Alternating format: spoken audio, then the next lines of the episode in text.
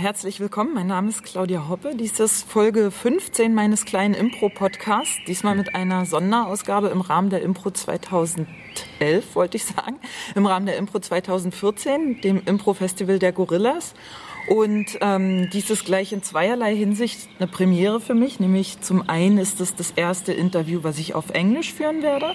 Und zum zweiten ist es das erste Interview, das nicht in meinem Homestudio stattfindet. Okay, and now I'll switch to English. Uh, we're here in the backyard, actually, very nice backyard of the Ratibor Theater. Um, with me is my wonderful technical assistant Ollie. and uh, today I'll be talking to no one else than improv legend Mr. Randy Dixon from Seattle. Hello, Randy. Hello, Claudia. So, um, yeah, you're from Seattle, uh, born and raised? Uh, yeah, pretty much. I uh, was moved there when I was two, so I've spent my whole life there. Wow. Uh, all my memories are there. But I mean, I traveled around and spent time with relatives in other cities, but have always liked Seattle, so I've stayed. Cool, real uh, Seattle origin. Yeah. Original. Um, so, what brings you to Berlin right now and to the Ratibor today? Uh, the Gorillas are sponsoring the Impro Festival 2014, and uh, it's kind of a yearly trip that I make uh, to Berlin to be part of the festival because uh, our Seattle festival was sort of a inspiration uh, for this festival here, and. Uh, so yeah, so doing lots of shows and teaching workshops and doing interviews and lots of things. Yeah, cool. So, how often have you already been to Berlin for this festival? Uh, boy, I don't know. I've been here almost every year, I think. So, that would be like 20 or something? No, it's uh, I thought it was. Ah, no, no, no, because I- our festival's 18. So Ah, I think, yeah, yeah, I yeah. think it's uh, Then maybe 13, 12, 12 yeah, or 13. 13, yeah. Hmm, exactly. Okay. And uh, uh, how do you like Berlin? Do you like oh, it? I love Berlin Yeah. as a city. Yeah, it's really, I really like it. It's one of my favorite places in Europe. Cool. and and the festival? Uh, the is really fun. Uh, there are a lot of different kinds of festivals, and this one is sort of performance driven. Um, and so it's, I think, more for the, in a way, a, a lot more for the audiences to experience different kinds of improv. Um, so for me, I like where I'm challenged or learn something or get to share something with my colleagues. Um, and the emphasis here on performance doesn't give as much time for that, but we do get a chance to work together, and so that's my favorite part of the festival, and that's a really fun aspect of the festival is getting to jam together and play in different combinations. Hmm, so, what was your highlight then so far from this festival? Uh, well, we did the in the air show, which two years ago. Yeah, I remember. I was yeah, there was- and it failed tremendously. was yes, a tremendous failure. And this year we did it again, and it was a success. So I was glad to come back and be able to uh, actually make it work. I mean, the failure of it was the the technological technical stuff, yeah. and I mean, like the inter- the internet failed us. Um, but the setup that Emil did, uh, who did all the technology stuff, both years was really awesome, and and this year he, he worked it out so that I mean everything was up the entire time, so it was Cool. great. Yeah. Great. Yeah, unfortunately, I wasn't there.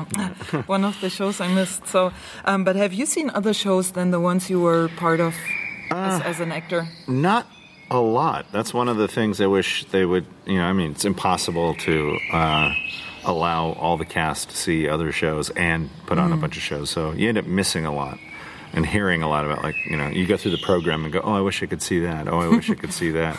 So I've seen, you know, a couple of things, um, but but not so much. And any mind blowing experience so far from any show or Uh-oh, anything? Or being maybe even after show? Uh, well, I, to me, because we're not seeing a lot of shows, there are a lot of sort of discussions at the parties and between things and at workshops that are really interesting and make me think a lot about improv.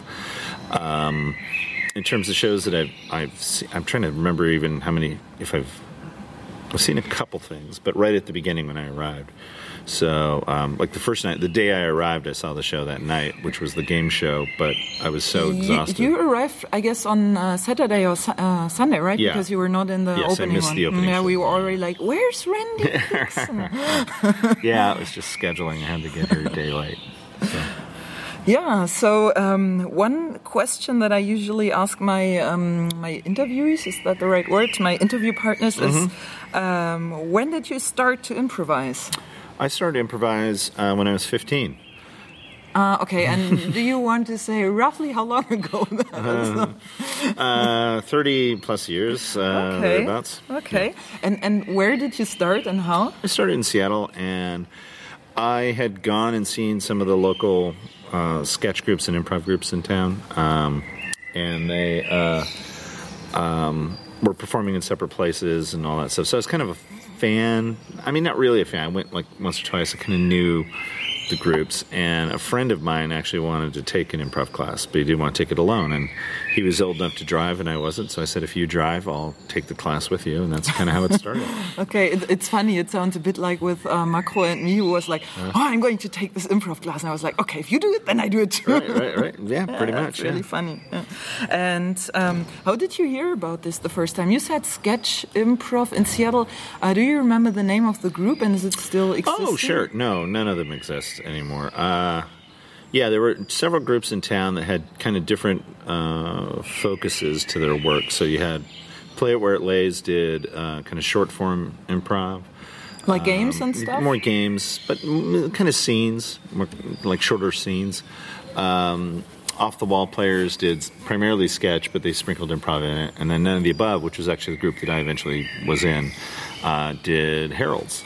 And um, and then there were a couple of other little small groups that did different things. And so, um, how Unexpected Productions came about was everyone in those groups wanted to find a way to work together. And there were a lot of actors involved at the time. It was very theater centric because nobody really knew or cared about improv. and and, and what what made you stick with it then? Uh, oh, it was um, fun. I mean, once I started falling into the right channels where I was getting my improv education, um, it just always excited me. I was just always challenged by um, the next thing. Like, okay, we did that. Now it's going to be possible to do that. Or, you know, I'm sure like a lot of uh, performers and students here now, it's like, um, uh, you know, wow, can you actually do that? And that was kind of me. I was like, and then I actually did it, you know, so. And and who are your teachers? Are there any any personal people you might probably have heard of, especially in Europe? Uh, none from like Johnstone from England, but at the time he was in Calgary and had been in Calgary for a while. And he was sort of the one that brought. We were the first U.S. city to play theater sports, and the third or fourth city I think in the world to start playing theater sports um, in 1982 and 83. Um, and so he was the primary um, European influence. Um, but the American influence came from people like Del Close and Paul Sills and people like that who uh, had sort of been involved in the American improv movement. And because it was not that long before that we had the birth of Second City all stuff, all those guys were kind of around for a while. Uh, they're now sadly going away. Um, but so I was really fortunate, no plan whatsoever, and in some cases it was like totally by accident. I didn't even know who people were. Kind of fell into these really great uh, mentor relationships.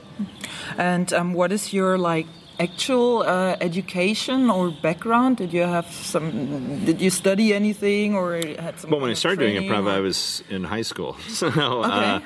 so I was finishing my basic education, uh, and then I did a fine arts major, so studied theater as my undergrad, and then took a few years off, and then went and got my graduate uh, master's degree in mythology and mythological studies. mytholo- mm, mm, like uh, uh, like myths and Yeah, stuff. yeah. Oh, really? Okay, interesting. Myths, fairy tales, uh, yeah, epics. Excuse me. The question: Did you ever have a proper job? Sorry. no, I, no, I mean like some nine to five thing. Or Oh yeah, whatever. from time to time. I well, I'm actually, you know, it's. Did I ever have? I had a couple of part-time jobs in it, but you know, like I worked in the market uh, as, but I was selling stuff, and so it wasn't like a, a typical. Oh, like real in the in the Seattle market. yeah, in the Pike uh, Place, market. Place Yeah, I sold Oh. jewelry and pictures and stuff like that, and it was a great actor's job because you could kind of sneak away for times and do auditions and then come back. And I was just saying, and it's also like, come here, look around. Yeah, and uh, and so I had one or two sort of what you would call normal uh, jobs. But for the most part, I was kind of like you know, going in and out. And um, yeah, you already mentioned it. So you're the, the founder and the owner, I guess, or at least artistic director of. Um, Mm-hmm. Yeah, we're a nonprofit, so I don't own Unexpected Productions. Okay. Nobody owns it, but uh, but yeah, and I'm one of the founding members and sort of the last person who's actively involved on a regular basis. We have alums who are still come in and play once in a while or show up, and are, and they're also involved a lot in the Seattle theater scene, so we encounter each other a lot. But in terms of like hands-on. Day-to-day running of Unexpected Productions. I'm sort of the last founding member that's involved. Yeah, and you guys have an own theater, which is actually quite close to the Pike Place Market. yeah, we're so in the Pike Place Market. Yeah, yeah. Yep. So for uh, people who don't know Seattle, so um, Pike Place Market is like the heart of the city, if you want. Yeah, so the it's- it's historic public and the market. actual Yep. one. Yep. And the theater is really, yeah, literally, literally, as you said. In the market, it's in the market street, and it has this famous gum wall gum in wall, front yeah, of it, yes, yeah. which you can smell even in the theater. right. right. Yep. Wall of gum. And um, yeah, last year I, I was there for your summer Mm-hmm. festival, and you actually celebrated your 30th anniversary Yep. there, as far as I remember. Yeah. Um, and I want to ask you, can you maybe tell the story again about the theater, like um, how you rented it and how you refurbished it, and that you had it only rented like for a week and in the beginning? Because I remember I found that story very touching Huh. at the celebration. What do you mean? Where we were, or Yeah, basically how you started because, um, I, oh no, uh, I remember you said you had like contracts only like renewed monthly. Yeah, yeah, And then to the for market, like yeah. for a year, Right. and now you have like an unlimited right or something. No, like well, that's I wish. Uh, uh, well, our history at the Market Theater was in '91. We were looking for a home, and we looked at a couple other theaters. We almost went into another theater. Um, excuse me. And the market actually approached us because they were uh, trying to find businesses that would attract people to the market at night because they just sort of reclaimed the market from drug dealers and people like that. Um, and so it was the beginning of the renovation of the market. And so we moved in there. It was a movie theater. And what was funny was I had been friends with the people who had run it as a movie theater. So I'd spent lots of time there already before we even moved in. And uh, so we moved in in May of 91. Um, and started sort of refurbishing it and, and finishing it up. And, and when we started, we, we had long, not long term uh, um, leases, but short term. So uh, we would get a two year lease with a one year option, meaning we had possibly three years. Uh, but to get any money in at least Seattle, probably most of the states, you have to have a long term lease. And so we were unable to really secure uh, a lot of funds to help pay for the space. Uh, and then, when they were going to renovate the market itself, uh, we switched to a month to month, which meant that any time, any month, that could have walked in and said, "You guys are done. Uh, we need you out by the end of the month." So that was a few years, unfortunately, of kind of nervousness. Yeah, yeah, and you said you had like sleepless, countless sleepless nights because of that, because Yeah. you would never know if they kick you out the next month from the from the place. Right, right. And then when they announced that they were going to renovate it, originally they said essentially that we were done, that we were going to have to move because they wanted to do, um, they had other plans for that building. And then that kind of changed over time, and we began to work with them a little bit. And over a couple of years, because we, again, al- also weren't sure when this was going to happen because we were one of the last buildings in the market to be renovated. So they started the renovation, but then scheduling we didn't know it was going to be a year. Were, from that date that we have to move, or scheduling delays. You know, so it became very, very uh, stressful, and we had to find you know another place to go, and we didn't know if we were going to get support from the market to help us do that. But in the end, they came to us and helped us move. So we moved to the Intiman Theater, which was where we had come from um, in '91, Where where is this in Seattle? in the Seattle Center, so by the Space Needle. oh, okay. Yeah, and so we went back there um, for about eight months, which I. Because we had been there before we moved to the market, so I joke that it's like moving back with your parents. uh, we kind of went back. Um, and then, yeah, and then they renovated the theater. We lost some space, but the footprint of the actual performance space to the audience stayed the same. And now we're back. And I think in the end, the situation turned out better than uh, At least I thought. Yeah, because you also renewed it quite recently, if I remember Yeah. correctly, like 2010 or 11 or Yeah. something like that, with the new chairs and everything. Mm-hmm. And so now we finally, and then with the market, we also got a long-term lease. So we got a five-year lease with a five-year option. So potentially oh. we could be there for 10 years, which makes it nice that we can plan ahead. Yeah, pretty cool. So- And and and the um, so unexpected productions. The current ensemble, how big is it? How many Uh, players? we have about do you 30 players. Uh huh. 30, yeah, 30 to 35 players, and then some people from our classes and outside who perform. Um, but we're doing 11 shows a week, so we need a lot of people. Wow. And um, you're playing a lot of um, self or own developed formats. Mm-hmm. Um, what would you say? How many formats have you developed over the years with unexpected productions? Wow. Uh, I would say probably 60. Wow. Okay. Um, and when you approach a new format, for example, this uh, was it Skid Row or Skid Road? Mm-hmm. Right. Um, that's uh, this uh, about Seattle's history Right, that right, you were playing last summer when I was there. So, how how do you do that? Right. Well, I didn't do it. Uh, I was in it, but I didn't do it. Tony Beeman uh, directed it, and so what he wanted to do was do a show based on historical Seattle characters, so real people who had been around at the founding of Seattle, and then he wanted to put a style on it. Um, so he did it sort of in the style of Deadwood because the time eras were similar. Deadwood is, is a uh, TV series, Yes. right? Yeah. Yeah, Mm, and uh, and it's you know it's very much in iambic pentameter and very Shakespearean. So we did the heightened language thing as well as the foul language thing, um, and but all the stuff and relationships about the people, the characters in the play, were all based on real things. So the people that got along in history got along in the show. The people that didn't didn't, and yeah, so. And and how does the creative process look like? I mean, for example, how do you develop the um, characters? Let me maybe quickly recap. As far as I remember, every player had a certain or two characters that were reoccurring. And um, because I had the uh, the honor to um, uh, watch one of your rehearsals, and when you rehearse, you actually rehearse in these characters and you rehearse parts of the story uh, that the audience will actually never see, which is quite interesting because Right. it's it's such a waste. Right. Well, you, in a show like that, what you're looking for is to build the history between the characters. So you just play a lot and build actual history between the characters. So if I'm in a scene uh, with another character, then uh, um, we have that to refer to, and that's what actually what happened in the show is that we would refer to these other things that had happened, including things that happened in the shows as they went along. So it wasn't really dependent on having seen the earlier show, but things that happened in the earlier show played out later on. So Have you had similar formats before where the characters were fixed and when you rehearse, you Yeah. rehearse as a oh, okay, Yeah. so it's like a it's like a theme that you used before. Yeah, one that I did a few years ago uh, was called Instaplay, and it was where we set the characters. So I worked with the uh, actors on setting and developing their characters, and we built a set. It was a record store.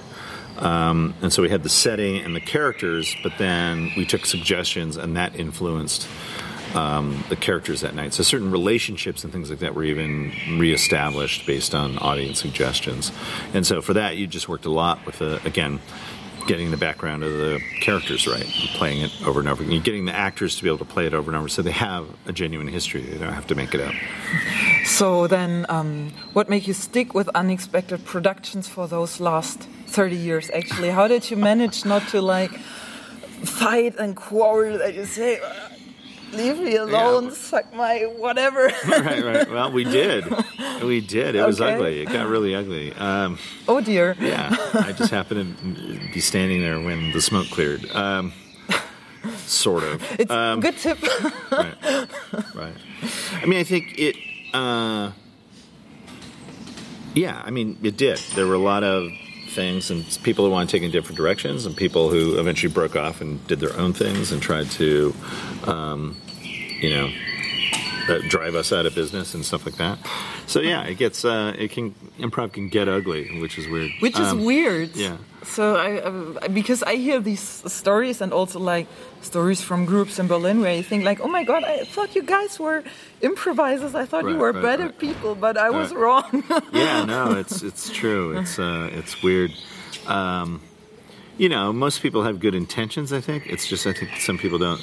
You know, people oftentimes, for some reason, members of groups and things like that don't see the blood, sweat, and tears that the people who start the group or who are running the group spend or put into into it, and it's sort of they take it for granted. You know, for you know something as simple as you know, I have people in our company who perform a lot. I have people that don't perform that much, but the fact that you're able to potentially do you know three, four, eleven shows a week. Um, is taken for granted in you know so they don't ex- they're not exposed to cities where it's like oh we do our show twice a month or you know that kind of thing and you know and all of that happens people take for granted that there's somebody that actually has to show up and do the business that keeps the theater running and that kind of stuff um, you, uh, you have some uh, people who like uh, who are employed by the theater, right? Yep. Like two or three, if I remember. Right. correctly, like Kent and uh, forgot the name Yeah. of the other guys. right And uh, one one question that um, has uh, is also bothering me is when you're not playing with unexpected productions people. Um, how does that feel for you? Because you're kind of like a legend, at least here in Europe. So if you play with people um, on stage, uh, is it that you feel like a certain um, hesitance or like like a lot of respect, and people are like, Yeah. "Ooh, wow, oh dear." Um, Yeah, it's a lot of the latter. When I play here, it's like everybody looks at me as though I have some idea. you know, like, oh, you know, hey. Hey, Randy is in the show. We don't have He's to got to know what's going on, right? And I'm like, "Mm, I got nothing. You know? um, so that that happens somewhat, but uh, but I I like playing with people I don't play with all the time and or complete strangers because it But keeps can me on can my it toes. become an obstacle that I mean that you have like a name? I imagine it's probably like if you play with Keith Johnstone that you uh, probably just get like. Uh, I, I, uh, I cannot move, I cannot speak, you know, like this type of behavior or Uh, anything. Yeah, I mean, I, I guess I get that, um, but it's. I mean, what I try to do at least is to be as. I mean, just be myself, which is ordinary, and hopefully show people that you know I make mistakes and I have no ideas, and you know I do all the things that everyone else does. um, I think the maybe the thing that experience has given me is the ability to sort of catch that right away not necessarily fix it but i can i can often kind of go this is what i didn't do or did do in a scene And has it ever gotten really weird in the sense that, for example, um, uh, maybe not, but I was just thinking of a situation. Maybe somebody really has high expectation and then it doesn't work out, and then it's like, yeah, but you were in the scene, and why didn't you fix it? You know, like that kind of weird stuff. or- yeah yeah there's uh oh my ride's here no i'm not kidding um there's uh yeah well i kind of felt that way within the air i felt like there was a big expectation around that show two years ago and um You were the host, right? I was the host and Yeah. kind of put it all put together the the how it was going to work. So the story and how the improvisers were going to improvise was my part. Uh, Emil did the the tech side of it, and then the internet was supposed to do its part, but it didn't. Um, and uh, so I felt like there was a lot of expectation around that. So then when it started, what I felt was like it's it's going wrong, and I feel responsible, even though I'm not able to quite do what I had hoped to do because of the of the internet failure. Um, so this year it was great to be able to come back and have it be a success because I felt like everything stayed up. Emil did a fantastic job of making sure that that happened this time, and um, uh, and so I was able to do more of the things that I had in mind that I thought would work, and and now I kind of know that they work. And it wasn't enough. I kind of feel like there's more more to go. So yeah, speaking about the in the air show, um, what would you say are maybe new trends in improv? For example, this working with these new media, or is there anything Mm-hmm. else that you see maybe beyond the, the media that is used in shows? Right. Well, there's good and bad I see happening. The the negative things, and this is my personal opinion, is there's so much emphasis on styles. I know that styles is a big part of, of the work here at this festival, and you know it it's fun and it is a good show, but it seems like everybody's kind of copying everybody else's style stuff, at least in North America. And uh, you know, we do style shows as well. So that's one. The other one is like the the small group uh, show is kind of taken over. So you got the two and three person and even solo improvisers traveling around. And for me, improv needs to be more people. It needs to be, you know, seven, eight people, I think, um, to work. So that's kind of like trends that are not negative, but they're just kind of uh, troublesome. I just worry like how that's going to play out. Uh, the stuff that's positive is I think there's a return to interest in uh, in theatricality, so being in a theater, and more interest in you know sort of acting and emotion, and more it's finally happening. Trying to get away from the talking heads, I think. Who knows? Um, but and it's not an easy battle, but I, I, like that trend where I'm seeing a lot more groups and shows where it's about like, oh, we start with emotions and we start with silence and we start with those things that will encourage that kind of work to happen. Yeah. Um, here in Germany, improv is actually associated a lot also with personal mm-hmm. development and personal mm-hmm. development themes. And um, I think even used as a tool in mm-hmm. personal development, also in companies. Right. Um, I think this is referred to as applied improv. Mm-hmm. Is it the same in the US? Yeah. Yeah? Yeah. I mean, there's a lot of applied improv stuff.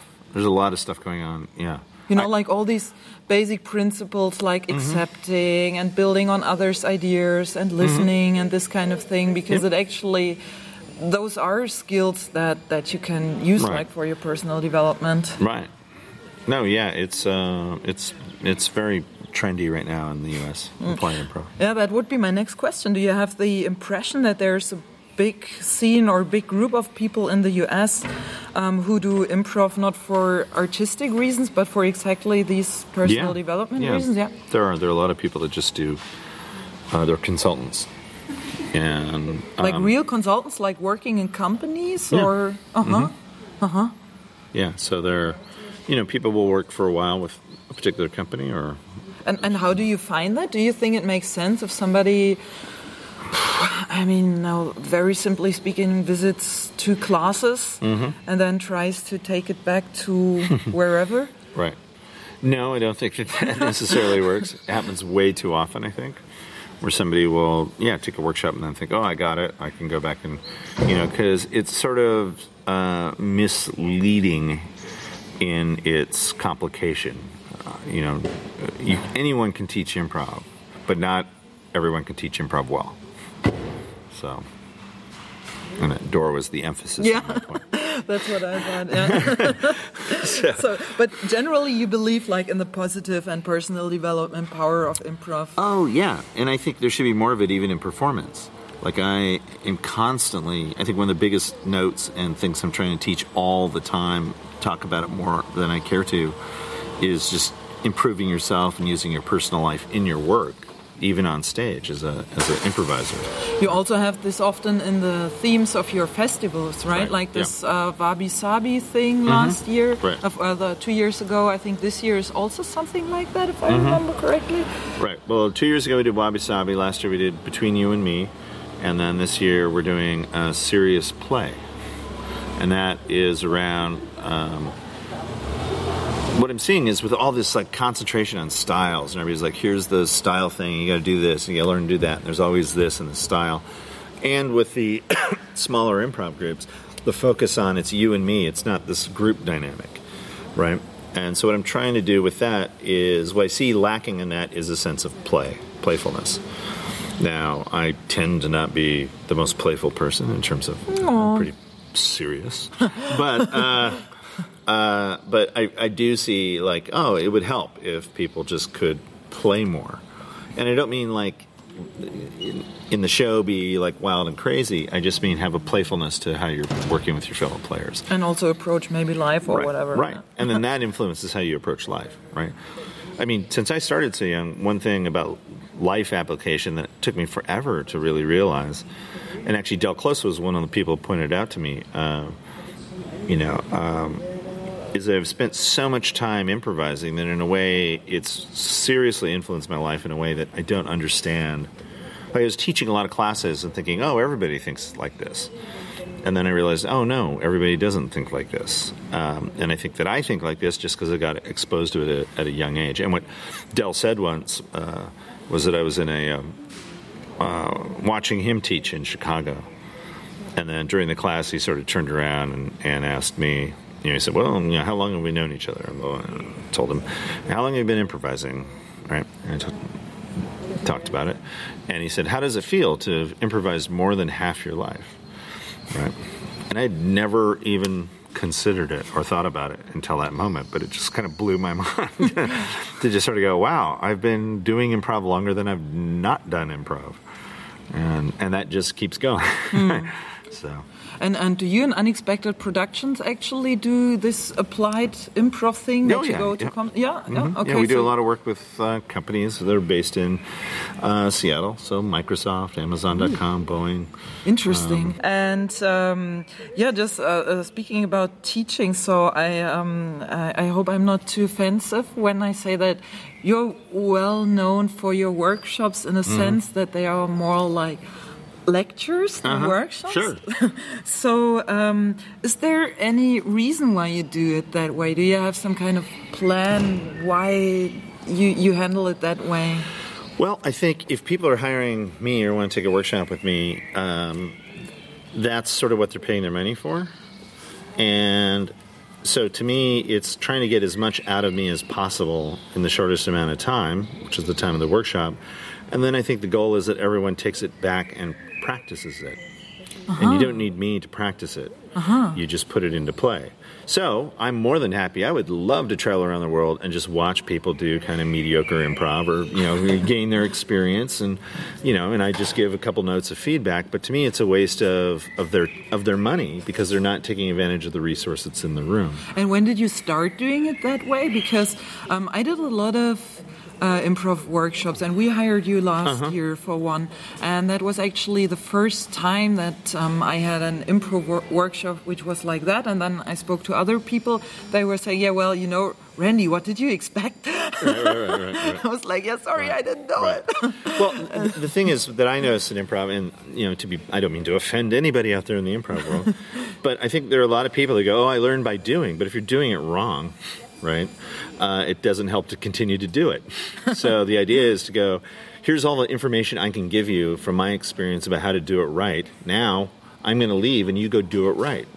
Right. But then you cannot actually control if the people do it right. You know what I mean? Right. I mean, you get some impulses, like um, we also took some impulses out of the, the work we mm-hmm. had with you last year but um, it's hard to verify. Did we actually do that? I mean, some things are easy to verify, of course, mm-hmm. but some, some, things are harder. You know, like when you when you exercise mm-hmm. and you have a wrong. Um, uh, I don't know the English, like not not attitude, but physical attitude uh-huh, or something, uh-huh. um, and then you practice the the exercise wrong, and then it gets even worse if you continue right. to to do it that way. Right. Well, then I come back. uh, you know, I mean, I'm doing more and more work because what I find is people are more interested in performing and watching people, having people watch them perform than they are in, in sometimes learning. Um, and that's difficult because I think, uh, you know, um, you know, I've improvised enough. In fact, you know, I mean, I don't mind not performing or not getting up. Um, so, um, so for me, it's different. I can watch something for a long time and actually learn a lot by watching it because you have to experience both the audience and the performer perspective. And so for me, in the workshop, you're not doing a lot of work. You know, if I had a group of like seven people, six people, you'd be doing a lot because you're getting up more and more and more. People do get up, but when I'm in a class of 20 people, you get up, you know, a couple times a day. It's not going to be that exciting, and I don't necessarily want to do the repetitions because, again, that to me is a waste of everybody's yeah. time while I'm there. So, um, you know, so I try to cram as much in as possible, and then let you unpack it the way that you want to unpack it. And if there are questions or things you don't understand, then you know, uh, you come back to me. Either have me back, or at least write an email or ask a question, and I'm more than happy to kind of do that. Um, so, you know, it's it's a um, yeah. I mean, there are the different styles of stuff. The other thing is, I'm not teaching a system. I'm not saying here's how you play this game. What I'm saying is here's why you play this game, and the why is talking. You have to talk about why you play a game. You can't sort of go here. You know, like, it's easy to go. Hey, here are the rules of the game, and here's how you play it, and then we can play it over and over again until you get it. And if somebody hires me to teach, you know, a long form, somebody hired me to teach spoken or something like that, and that's what they wanted, there'd be a lot of work in it because it's useful to do the form. I just remember I heard some feedback which went in that direction of, yeah, well, improv has a lot to do with keeping the energy moving and having that energy. And if you're like in a in a lecture, then of course, like, oh, the energy goes down, and then people feel like, you know. But it's a workshop. It's not a performance. I think what you're talking about is performance. Um, workshops are for learning. And it's not always like, hey, high energy. You know, Okay. you know? I think it's it's um, it's different. And I think I wish more improvisers would take rehearsals workshops more seriously in the sense of it's not about getting laughs, it's not about being funny, it's not about performing for your friends. It's about practicing your skills and getting better. So that when you perform for the people, hmm. then you're better. Hmm. It's Right. like what, uh, like finger exercises on, The, on the piano. Right, you got to hmm. practice. You got to you just do it, and it's not fun, and it's not sexy, and it's not you know. I mean, hopefully it's enjoyable because you're with people you like and you're playing games you like and all that stuff. But to me, it's more, you know, I find myself more and more when I'm teaching saying, you know, I know that this is how this thing is done in performance. But here's how we're going to do it in the workshop or rehearsal because this is how it's going to make you a better improviser. That's going to get you lot, lots of laughs, but it's going to be bad improv habit. Um, I'm going to show you the good improv habit, and hopefully, eyes will awaken. You know, open up and say, "Well, you're right." you know, that makes sense. Um, so, and if it was present in improv, uh, I would say uh, there would be no need for people like myself or other teachers to talk so much. But it's so hard to get people to do it, right? It takes a lot of convincing. So. Yeah, then I'm already um, at the at the end of my Uh-oh. questions. we made it. Um, uh, where can people still see you during this festival? Uh, I, well, I have. There's only two.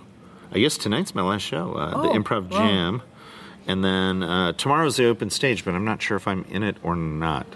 Usually, I like to do it. It's one of my favorite shows of the festival because a lot of people have left. Not because then that's not why it's my favorite show, um, but it's the pressure's off. It's like people kind of see tonight as like the finale of the festival, and then tomorrow everybody's tired and just loose and relaxed. And then they get on stage and improvise with anybody that wants to show up and improvise. And so for me, it's really fun because um, when you have people, the improvisers who are here who are so skilled, when they when they relax and have a little bit of fun, it kind of it's even better in a way because they're allowed to kind of expand their you know there's not the pressure to you know Yeah. So, is there anything you would uh, definitely recommend to watch, like, for example, the open stage tomorrow or any other show? Boy, well, there's lots of different things. I mean, the La Traviata show, the opera show, uh, I think is is an amazing demonstration of skill and application of opera to improv, and kind of vice versa, improv to opera. Um, but it's a very specific thing. I mean, I would see it as an audience member. Uh, I wouldn't necessarily look at it as an improviser and go, "Oh, I'll do that tomorrow," because I just think it takes a particular training, and and I've seen him do it with opera singers and stuff. And it's fantastic.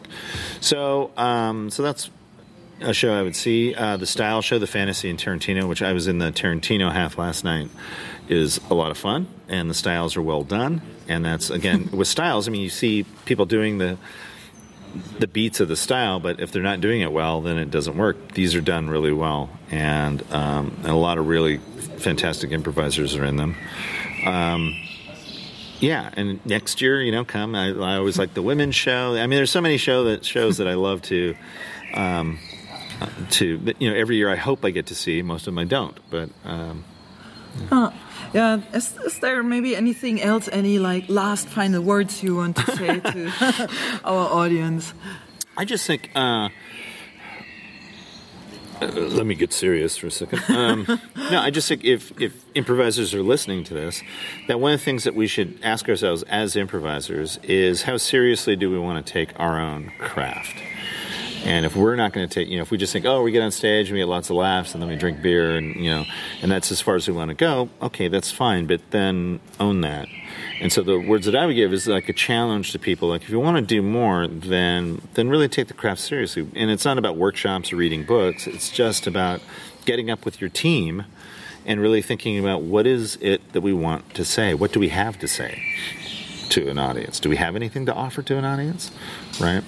And because then I think that's the only thing that's really going to push uh, the art form forward you know, we can make people laugh and we can entertain people and make people forget their troubles for a few hours easily all the time. There's so many shows that do that. Do we want to do more? Um, you know, and that's kind of the question that I've sort of taken up in terms of my workshops and, and, my philosophy in terms of what I put forward is I'm like, yes, we do. There is more here uh, that we should be doing, and so trying to push people in that direction. Hmm, okay. Um, do you have an own website?